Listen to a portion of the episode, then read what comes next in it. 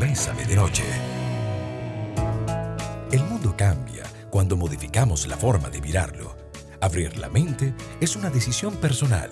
Hace más fáciles nuestras relaciones y crea nuevas reacciones. Martes de mitos. Bésame de noche.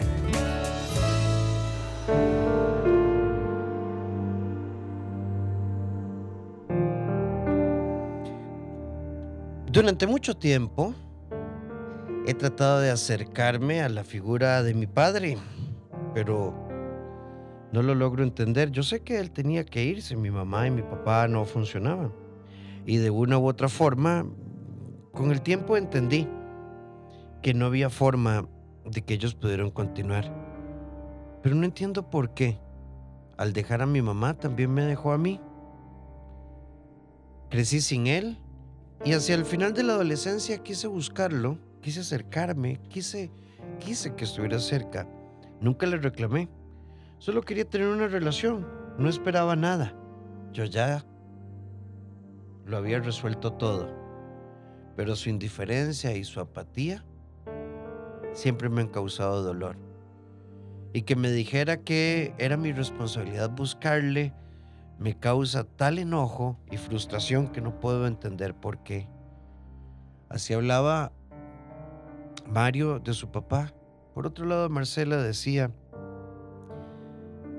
yo creo en el perdón y en las segundas oportunidades, pero me he convertido en una persona que sigue esperando que esta persona se comprometa. Él dice que no sabe por qué hace lo que hace, pero no tiene reparo en terminarme y alejarse y simplemente, simplemente, simplemente desaparece y yo siempre lo recibo. Con un abrazo de amor y con una pregunta, ¿cómo te ayudo? Nunca le he dicho por qué me haces esto, pero empiezo a sentir que no importa lo que haga, siempre habrá dolor. Juan decía, es tan difícil, la relación con mis hermanos es tan difícil. Al final soy el menor y he tenido que hacerme cargo de mi mamá ahora que es adulta mayor y tiene Alzheimer. Ni pican la leña ni prestan el hacha, no ayudan y siempre critican. Llevo tanta ira por dentro y no logro entender por qué ellos actúan con tal egoísmo. Hoy en Bésame de Noche, Silvia Cruz y yo, Rafael Ramos, estamos con vos para responder una pregunta. Ante cosas como estas, ¿tengo derecho a irme, sí o no? Bésame de noche. Qué duro, ¿verdad, Rafa? Cuando las personas que más amamos o nuestras figuras de seguridad y confianza, cuando las personas en las que más confiamos o depositamos todo nuestro afecto y cariño son las personas que nos causan daño y dolor. Qué duro reconocer que tenemos que alejarnos, que tenemos que distanciarnos, que tenemos que poner tierra de por medio, que tenemos que sacarlas de nuestras redes sociales, borrar números de teléfono o, ¿por qué no? Incluso también cambiar nuestro número de teléfono con tal de alejar a estas personas de nuestra vida, estas personas que nos causan tanto daño y tanto dolor. Pues bueno, sí, que es un familiar, puede ser, puede ser que sea un familiar, que es mi pareja, sí, también, un compañero de trabajo, un amigo de muchos años, sea quien sea, debemos reconocer que si esta relación, si esta persona me hace daño, me causa dolor, hace que yo vea la vida desde el sufrimiento, pues es una persona que es importante tenerla lejos. Aunque estemos muy acostumbrados a esa persona, tocará desacostumbrarnos, tocará empezar a vivir diferente, tocará tomar decisiones por nuestra salud emocional, por nuestro autocuidado, ponernos de primero, ser nuestra prioridad, tapar esos bachecitos de dolor que han quedado en nuestra vida por esta relación poner vendas y seguir adelante. ¿Cómo? Concentrándonos en nosotros, poniéndonos como prioridad, siendo el centro de nuestra vida y no permitiendo que los demás tomen el control y el protagonismo de nuestra historia. Sí, hay una, hay una canción de, de Gloria Trevi muy fuerte sobre todo el contexto en el que está escrita, que responde un poco a toda su situación personal de, de todas sus heridas emocionales a partir de los procesos abusivos y demás. Y yo creo que nos cuesta mucho, Silvia, vernos como personas que, que a veces hay que hacer un recuento de los daños, no para llenarnos de odio, no para llenarnos de, de ira, porque al final eso nos envenenaría, pero sí para decir, ya no más, Sí. simplemente ya no más, o sea, yo, ya no más, o sea, yo, yo era el hijo, eh, te di una oportunidad, pero de pronto vamos a tener eh, ahora en, el segundo, en la segunda temporada de Bésame de Noche, a partir del 18 de julio, a una colega mexicana que escribió un libro. Ocupamos más huevos y menos esperanza. Qué buen título. Entonces, qué difícil es conectarnos con esta decisión desde la libertad y decir, Silvia, ya no más. Sí. Y Sí. sentirme bien.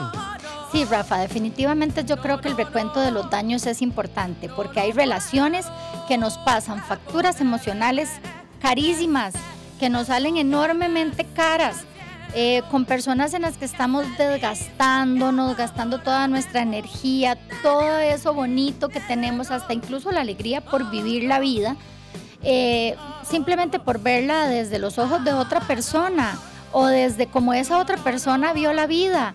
Bueno, eh, me tenía que buscar porque él era el hijo. Bueno, yo creía que él era mi padre o mi madre y me tenía que dar soporte y contención y nunca lo hizo. Bueno, pues entonces eh, necesitamos sanar, sanar esas heridas y yo creo que tiene que ver mucho, Rafa, también con todo esto que nosotros esperamos de los demás. Estas altísimas expectativas que muchas veces tenemos de las personas que no cumplen, que nosotros depositamos esperanzas en estas personas, no las cumplen y nos dejan rotos al final. Nos dejan rotos.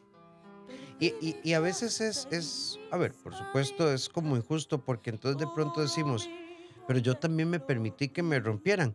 Y, y hoy quiero plantear, tal vez no, tal vez no, porque tu impulso de hijo, tu impulso de pareja, tu impulso de amiga te dijo, yo, yo, yo creo en buscar, yo creo en las oportunidades y me voy a acercar.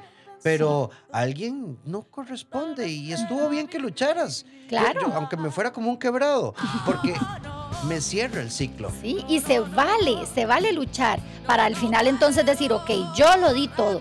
Y hacemos un cierre saludable a partir del yo lo di todo, yo lo intenté, pero bueno, no se, se necesitan dos definitivamente para que las cosas funcionen, no tienen que ser solo con mis ganas y mis deseos.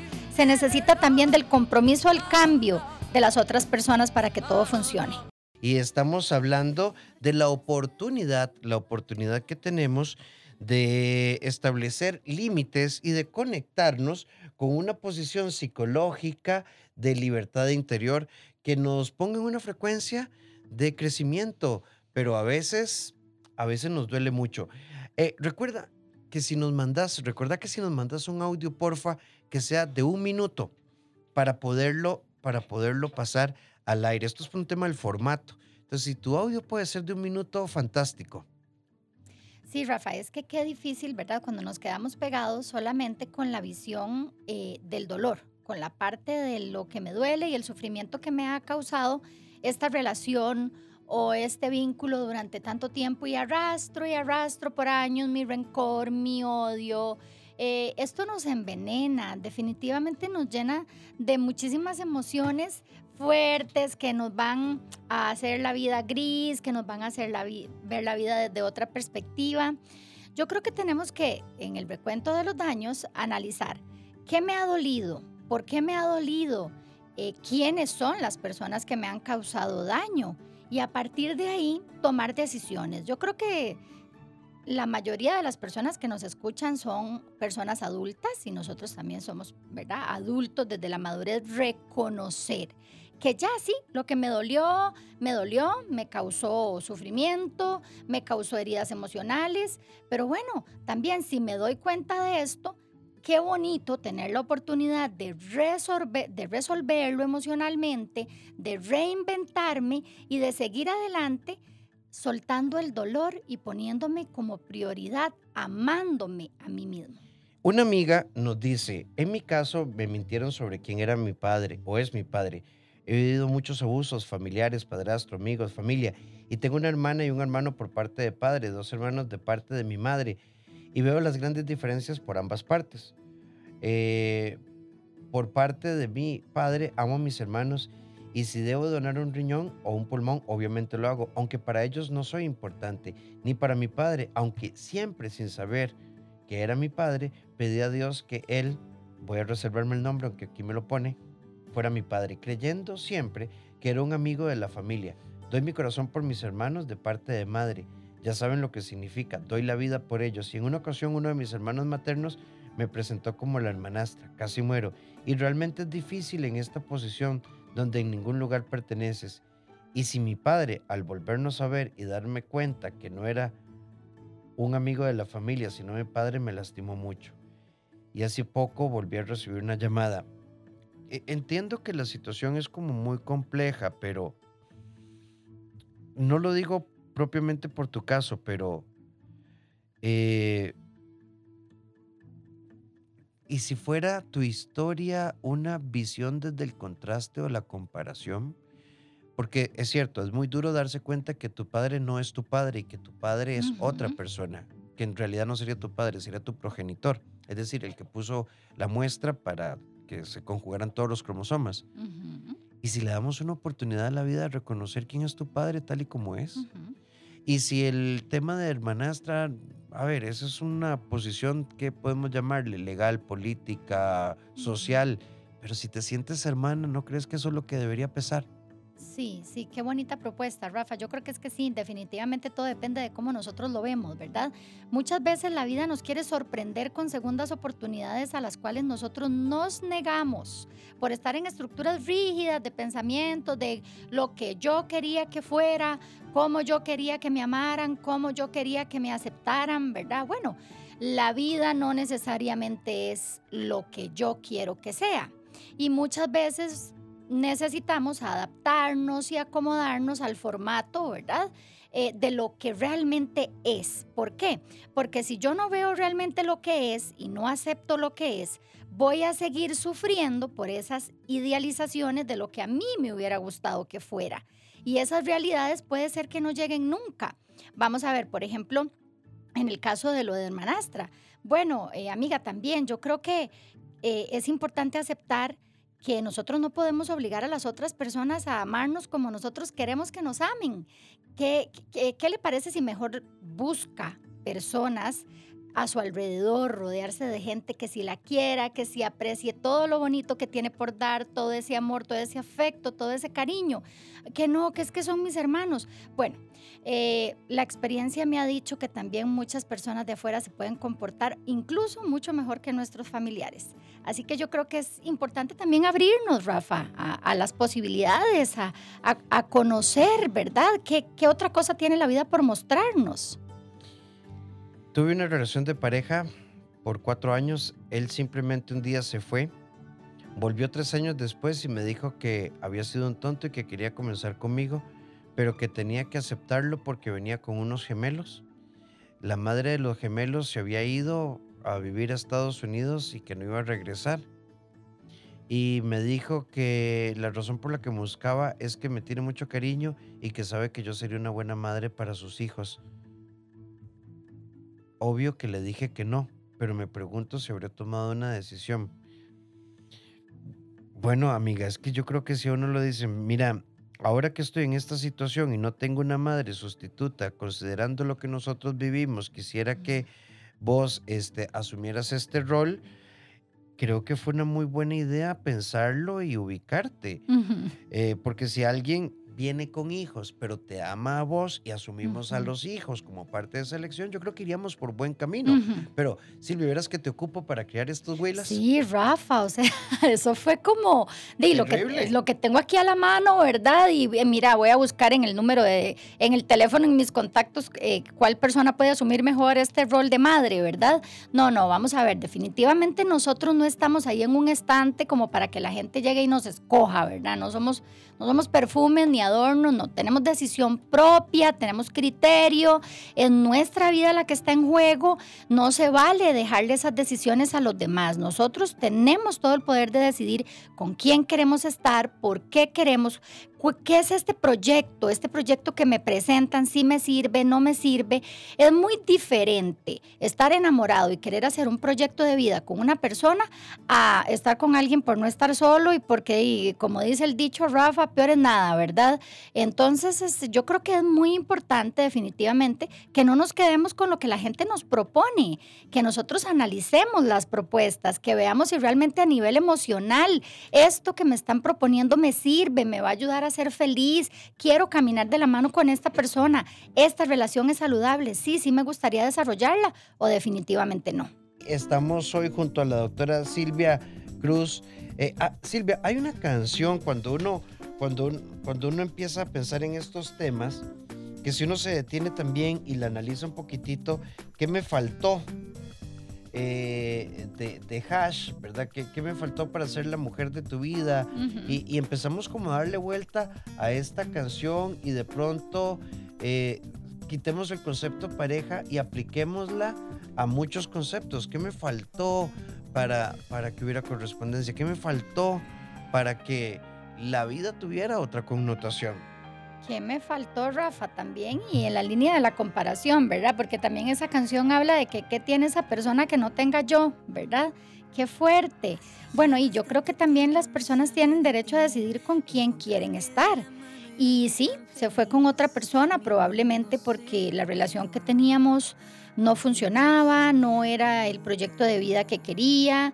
Eh, están, esa persona está en todo su derecho. Incluso yo también creo fielmente, Rafa, que muchas veces esto es lo mejor que puede pasar, en lugar de quedarnos en relaciones ahí eternamente, em, en relaciones desgastadas, con personas que no quieren estar a mi lado o sintiéndose obligadas, ¿verdad? Yo creo que desde la aceptación debemos interiorizar que esta persona definitivamente se fue con otra, ¿verdad? O con otro, y que esto me puede ayudar a mí incluso a tener una segunda oportunidad de vida. Acá en el 89-90 nos, nos dicen, de pequeños sufrí muchas cosas por el vicio de mi mamá. Dejé de pasar cosas que, que cumplí hasta mi mayoría de edad y de salir, salir de mi casa. Nunca tuve apoyo de parte de ella, al menos en lo emocional. Al contrario, todo giraba alrededor de ella, eran problemas, sufrimiento, económicamente nunca faltó nada. Soy la mayor y en algún momento odié tanto a mi mamá y aún así siempre fui una buena hija. Hasta la fecha soy una persona que en este momento tiene muchos problemas emocionales y tuve que decidir eh, alejarme de ella. Me dolió mucho, he llorado mucho, he estado en una depresión terrible, pero el ver que mi madre solo es madre para mis demás hermanos y para ellos, si está, me duele. Con las pequeñas cosas me hacía daño. La diferencia que hace entre ellos y yo es inmensa, porque ellos son buenos, porque no tienen vicios. Cabe recalcar que ellos tienen una madre distinta a la que yo tuve. Ellos nunca han pasado por nada fuerte y mucho menos nunca la vieron en el suelo por un vicio. Tengo un mes de que le envió un mensaje diciéndole lo que sentía y mis problemas y a la fecha estoy esperando que me diga algo.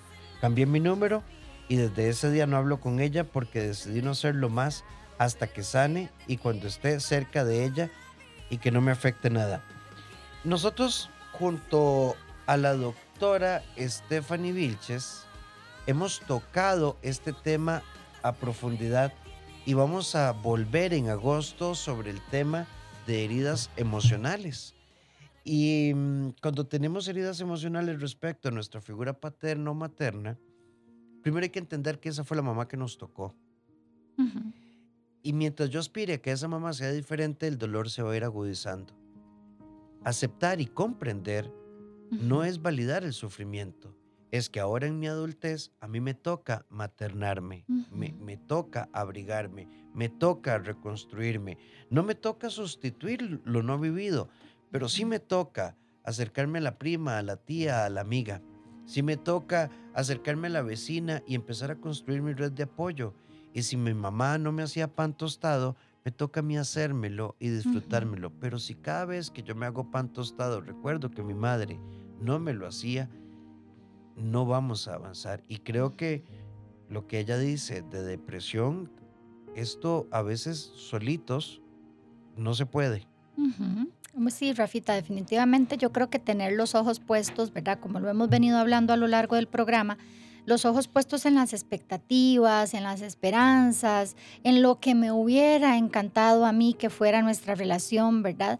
Nos, nos causa daño definitivamente necesitamos aceptar, aceptar que esto es, es lo que tocó, es la mamá que me tocó, es el papá que me tocó, pero como adulto ya no lo necesito, ya no estoy necesitando de estas personas, me tengo a mí mismo, entonces yo creo que es importante regresar a nosotros.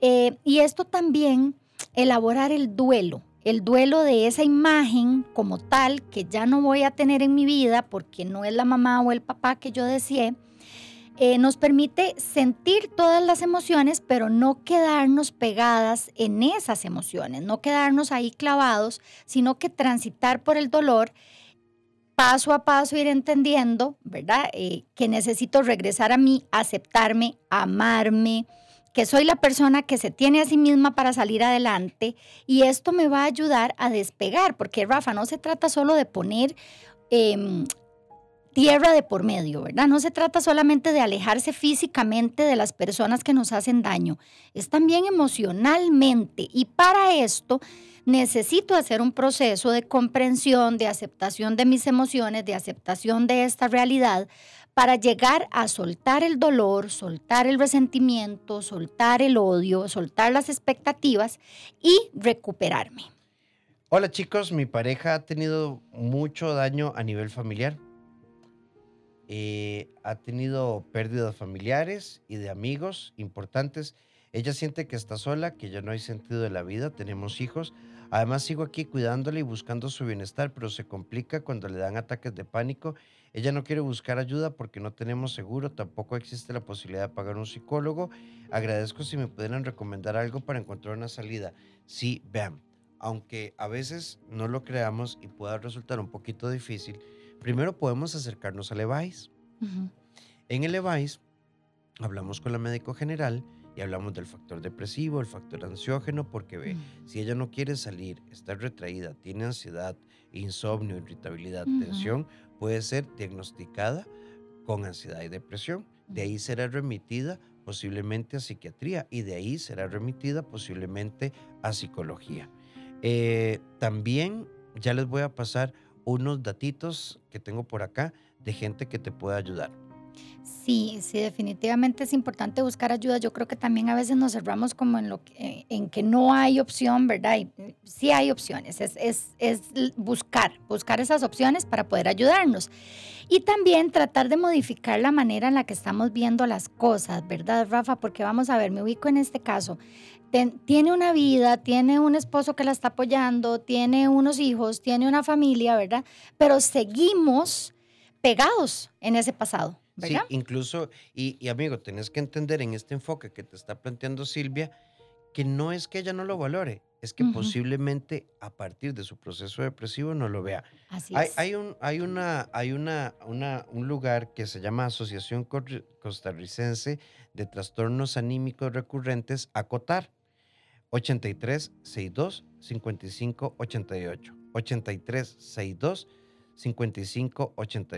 55 88. 83 62 55 88. Pueden buscarlo en Facebook como Acotar, sin H, así como suena, Acotar Costa Rica. Asociación Costarricense de Trastornos Anímicos Recurrentes y ellos te pueden brindar también recursos de apoyo. Por acá nos dicen, buenas tardes, en mi caso desde pequeña siempre sentí el rechazo de mi mamá mi padre abusó sexualmente de mí desde los 10 años hasta los 12. Mi madre cuando lo supo me empezó a ver como una rival, al menos así lo sentí por muchos años, ya que veía que a él lo cuidaba a pesar de todo lo ocurrido. Constantemente me corría de la casa y cuando tuve la oportunidad de salir y enfrentar el mundo sola, lo hice. Por más que yo trate de tener y buscar ese cariño de madre, nunca lo recibí. Tengo 38, tengo dos hijos y desde hace 10 años decidí alejarme de mis hermanos y mi mamá, ya que yo me cansé de buscar un amor y cariño que no iba a tener jamás. Soy juzgada y criticada de ser mala hija, pero siento que no es así. Simplemente uno debe estar donde no es bienvenido. Ella visitaba a todas mis hermanas y comparte con ellas, pero a mí no, porque simplemente no lo hace. Y yo lo hacía, pero me cansé. Sí, qué importante darse cuenta, ¿verdad? Cuando definitivamente en este lugar, con esta persona, en este momento, no voy a encontrar eso que yo quiero, eso que yo estoy buscando, eso que yo necesito. Y yo creo que el identificar que definitivamente esta persona nunca va a ser lo que yo necesito, nos ayuda a salir de esos esquemas eh, de esperanzas, de relaciones hermosísimas, todo color de rosa, nos amamos, me aman, ¿verdad, Rafa? Eh, y no siempre es así. Yo creo que esta amiga tomó una decisión muy valiente, que no es fácil además, que es distanciarse, elaborar su dolor, darse cuenta que definitivamente esta madre nunca iba a hacer lo que ella necesitaba y bueno, probablemente ella sí reconstruirse a partir de la relación que tiene con sus hijos, porque nos habla de que tiene hijos, ¿verdad? Y, y tal vez, pues bueno, darse la oportunidad de hacer las cosas diferente. Aprender a identificar las cargas del corazón y buscar una solución es un tema de responsabilidad emocional. De la misma manera que nos preocupamos por lo que dice la báscula o lo que dice el centímetro o la talla, de la misma manera que nos preocupamos por la raíz del pelo o que siento mi piel reseca, preocupémonos y ocupémonos por trabajar nuestro corazón. Llenate de positivismo antes de dormir. Bésame de noche. 7 con 44 minutos. Alguien por acá nos dice eh, que cómo puedo identificar la depresión. Bueno, rápidamente, la depresión es un estado alterado de la funcionalidad de la persona en varios niveles. Destaquemos tres fundamentales. Uno, a nivel cognitivo, es decir, sus estructuras de pensamiento son negativas, apáticas. A nivel emocional hay retraimiento, enojo, pocas ganas de hacer las cosas. A nivel interpersonal, no tengo ganas de hacer absolutamente nada. Hay alteraciones del ciclo de sueño, alteración de la conducta alimentaria, perdemos el interés en las actividades cotidianas y esto tiene que presentarse por días o incluso cuando se presenta por semanas es importante buscar tratamiento. Les prometo que trataremos el tema de depresión a fondo. Por acá, yo no sé si esta amiga leyó o está en terapia, pero vean qué bonito esto. Aun cuando tengamos padres complicados o madres difíciles, gracias mamá y papá por darme la vida, por lo que me dieron, sea mucho o poco. Ahora yo me responsabilizo de mi vida, gracias, los amo. Y yo agrego, esto no está en el mensaje, y esto no necesariamente significa que voy a estar ahí. definitivamente, me encantó. Me encantó porque es de lo que hemos venido hablando, ¿verdad? durante todo el programa, es soltar el dolor. No se trata de que vamos a hacer una amnesia emocional y de que esto no existió y que nunca lo pasé y que vamos a negarlo. No, eh, sí, sí pasó, sí duele, duele mucho, fue lo que me tocó vivir, así lo acepto, atravieso las emociones que me genera esta situación, lo acepto, pero también esta parte de agradecer me encanta, Rafa, porque sí, agradecer a los padres que me trajeron a este mundo, que me dieron la oportunidad de cambiar, de romper patrones, de hacer las cosas diferentes, de adueñarme de mi propia vida y que a esta edad adulta pues ya no los necesito, ¿verdad? Ya, ya no los necesito para mi cuidado y para mi supervivencia y mi sobrevivencia, ¿verdad? Eso me corresponde a mí, me hago dueño de mi vida, agradezco, y suelto el dolor, porque si vivimos aferrados a ese dolor que esas relaciones nos han causado, nadie más se hace daño que nosotros mismos. Eh, alguien por acá nos dice, mi familia me ataca mucho y solo están cuando me necesitan, se burlan de mis fotos, estoy iniciando con una pareja y todo les parece mal, que soy mala madre, alejó a mis hijos del papá porque él les hace mucho daño emocional y aparece y desaparece cuando él quiera y cuando una mujer principalmente lo deja, esto causa dolor a mis hijos. Me he quedado sin trabajo, por eso tuve que venir a vivir con mi mamá. Eh, colapso la mayor parte del tiempo y a veces trago mucho por evitar problemas, pero honestamente me siento muy cansada mental y sentimentalmente. Soy una mujer que perdí, que perdió a sus hijos hace unos años, tuve depresión severa tres años con medicación, Luego cada día con la mente por no caer en ese infierno otra vez, pero la verdad, a veces no sé cómo seguir. Es tanto el dolor que a veces siento que yo no siento nada, como que si estuviera suspendida en el aire. Y hay que seguir trabajando. Los procesos depresivos a veces toman mucho tiempo poder trabajarlos. Sí, sí, sanar todas esas heridas. Eh, definitivamente esta amiga necesita buscar ayuda. Eh, con ayuda, con supervisión de su proceso, las cosas pueden resultar un poco más sencillas, pero también trabajar en la manera de ver las cosas, porque si nosotros nos concentramos en estas estructuras negativas de solo ver lo horrible y terrible de mi vida, ¿verdad? Yo creo que sí, Rafa, sí es cierto que nos pasan cosas muy tristes, muy dolorosas, muy difíciles, pero también tenemos que ser capaces de ver en todo eso que nos sucede lo bueno, el aprendizaje, el dolor, y siempre lo digo, puede ser un gran maestro si nosotros le permitimos enseñarnos y soltar y aprender y crecer a través de él. Sí, lo que pasa es que cómo nos cuesta, ¿verdad? Porque en el mundo de la fantasía todos queremos que la vida sea color de, rosa y a veces no lo es, ¿verdad? De esto así, así no es. Pero tenemos que trabajar sobre buscar ayuda. Vamos a escuchar este audio. Eh, vamos a ver. Rafita, este, buenas. Este, ¿tú crees que pueda perdonar a mi papá y perdonar a mi mamá la misma vez? Después de que mi papá me violó y mi mamá me dijo que lo, que lo perdonara. ¿Crees que pueda perdonar yo eso? El tema suyo es muy bonito, pero no creo que yo pueda perdonar eso. No sé, no sé si vos lo puedes perdonar, pero lo que sí sé, tal vez Silvia y yo nos equivoquemos, pero tu audio nos parece que tiene mucho dolor. Deberías empezar por darte la oportunidad de trabajar ese dolor y en el proceso evaluaremos qué significa perdón. Perdón no significa relación, perdón no significa estar ahí. No. Yoconda Batres, ¿verdad? Una gran persona que ha trabajado mucho, tiene una expresión muy fuerte. Silvia es mi hermana, pero si Silvia me viola, yo tengo derecho a que Silvia sea mi ex hermana. Porque en el momento que abusó de mí, rompió nuestro vínculo fraterno y me convirtió en, su hombre. Y yo no tenía que ser su hombre a nivel sexual, yo era su hermano. Y tengo derecho a tomar distancia. Claro que sí, y definitivamente estoy de acuerdo, Rafa.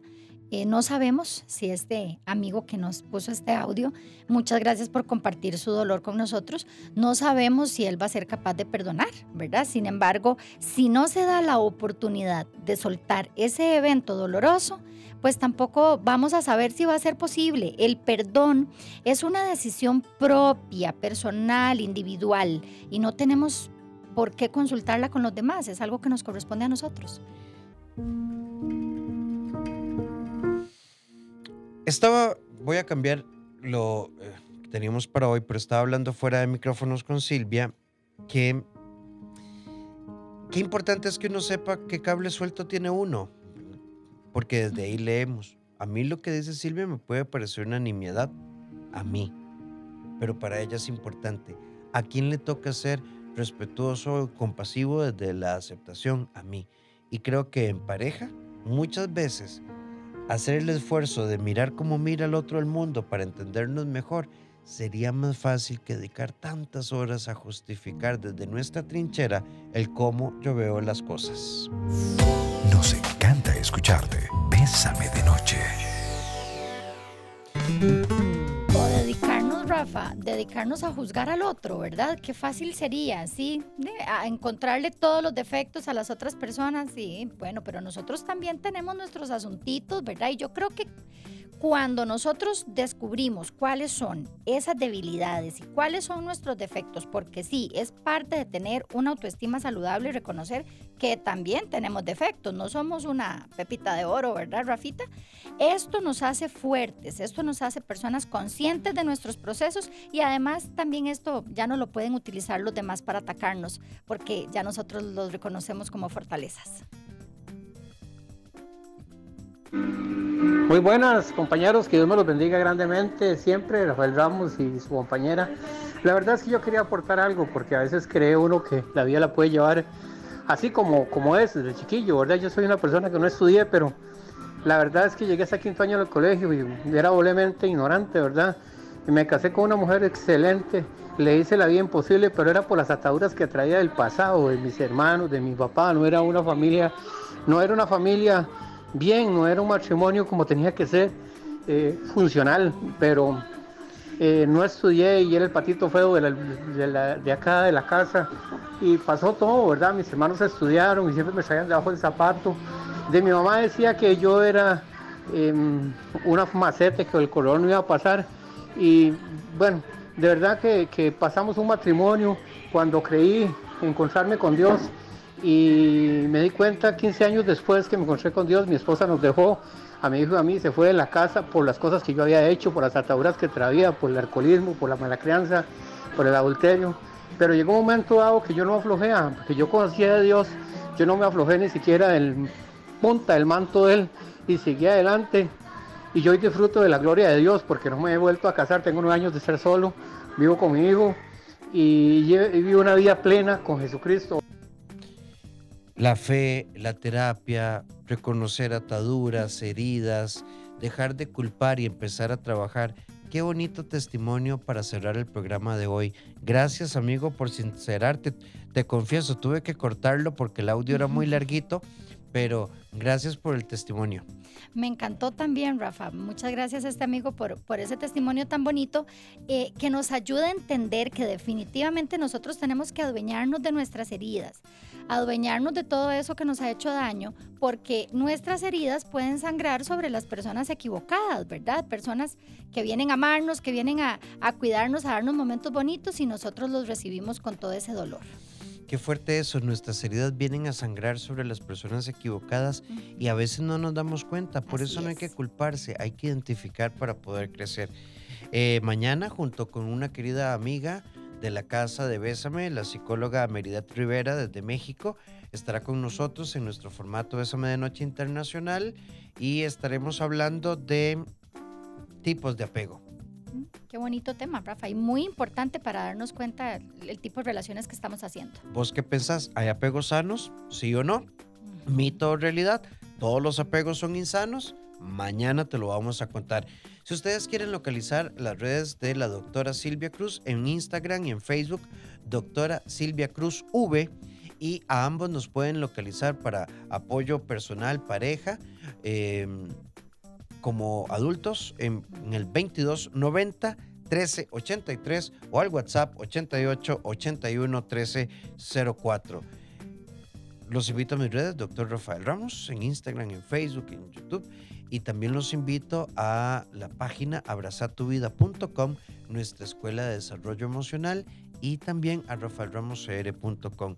Silvita, agradecidísimo con vos. Como siempre, encantadísima de compartir con todos ustedes y crecer juntos. A las 6 de la mañana, conéctense con nosotros con Bésame en la mañana, empiecen el día, quédense con nuestra programación musical hasta que les dé sueño y despiértense e inicien el día con nosotros, porque en Bésame somos una familia, somos una comunidad. Feliz descanso.